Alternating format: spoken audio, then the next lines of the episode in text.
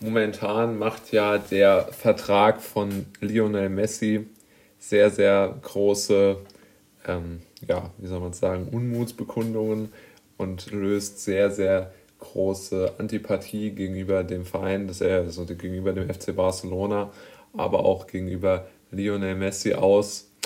Und ähm, ähm sozusagen äh, auch äh, Messi wird dafür ähm, ja, verantwortlich gemacht, dass Barcelona so hohe Schuldenberge abzuzahlen hat.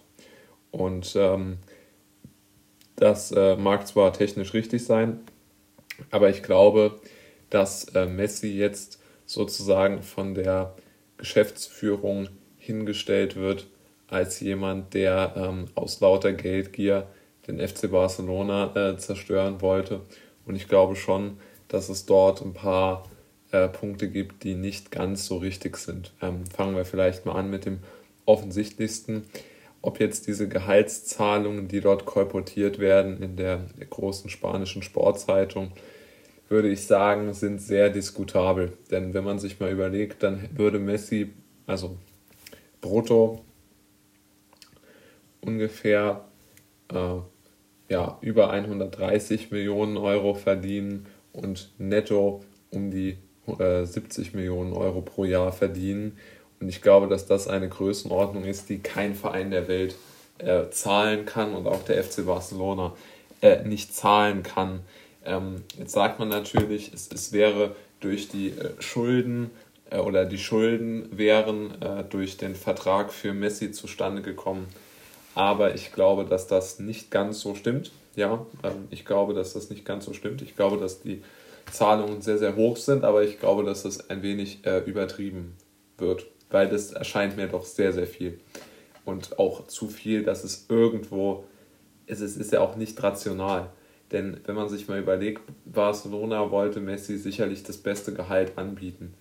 Aber auch äh, Paris Saint-Germain oder Manchester City können nicht einfach so ähm, 130 Millionen äh, im Jahr an Gehalt zahlen oder noch mehr dann, das ist sehr, sehr unwahrscheinlich aus meiner Sicht. Also, dass sie praktisch Barcelona damit unter Druck gesetzt hätten, um, um den um sozusagen den Wert ihres, ihres Schützlings ähm, in die Höhe zu treiben. Die Berater, die Berater hätten sicherlich dann äh, versucht oder haben sicherlich versucht, Messis Gehalt in die Höhe zu treiben, aber ich glaube nicht in, in der Größenordnung. Also ich halte das nicht für richtig. Aber es stimmt auf jeden Fall, dass äh, der Vertrag ähm, der best äh, Sportvertrag aller Zeiten ist, also auf äh, wesentlich mehr als, weiß ich nicht, Tom Brady oder ähm, Basketballspieler oder so. Also er hat sicherlich den besten Vertrag aller Zeiten.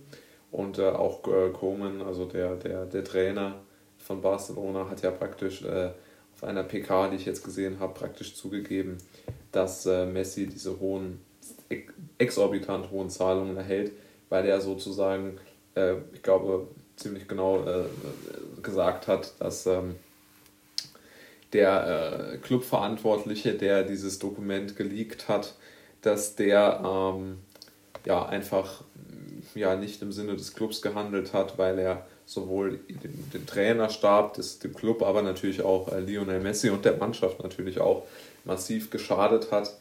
Denn ähm, ja, Natürlich äh, ist da doch Eifersucht äh, bei den Spielern vorhanden, wenn der eine so viel mehr kriegt als der andere. Ähm, möchte natürlich darauf zurückkommen.